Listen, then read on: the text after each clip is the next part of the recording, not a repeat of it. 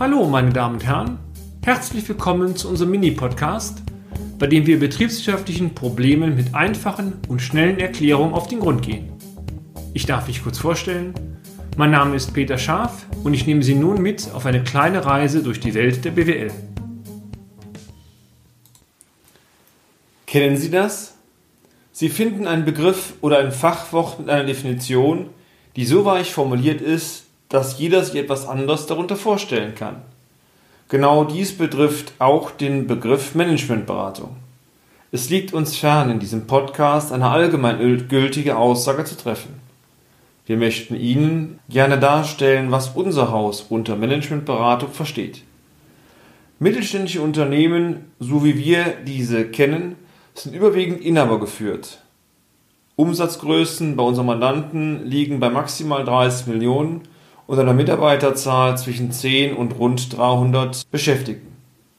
Dies bedeutet zwangsläufig, dass oftmals sämtliche Entscheidungsprozesse auf den Inhaber oder die Inhaberin zugeschnitten sind. Dies hat durchaus deutliche Vorteile, sofern die Organisation perfekt auf die Führungskraft ausgerichtet ist. Wir stellen aber im Rahmen unserer Beratungstätigkeit oftmals genau das Gegenteil fest.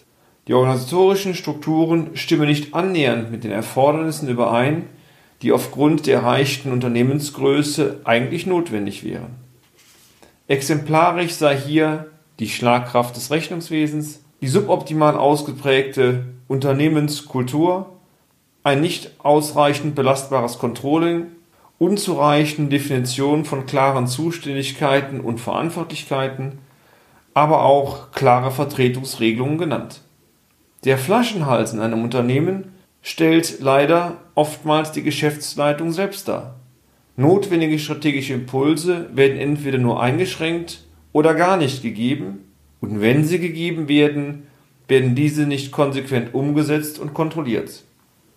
Genau hier setzen wir mit unserer Beratungstätigkeit an. Sicherlich betrifft dies primär Fragen rund um das Rechnungswesen, die Kalkulation und um das Controlling.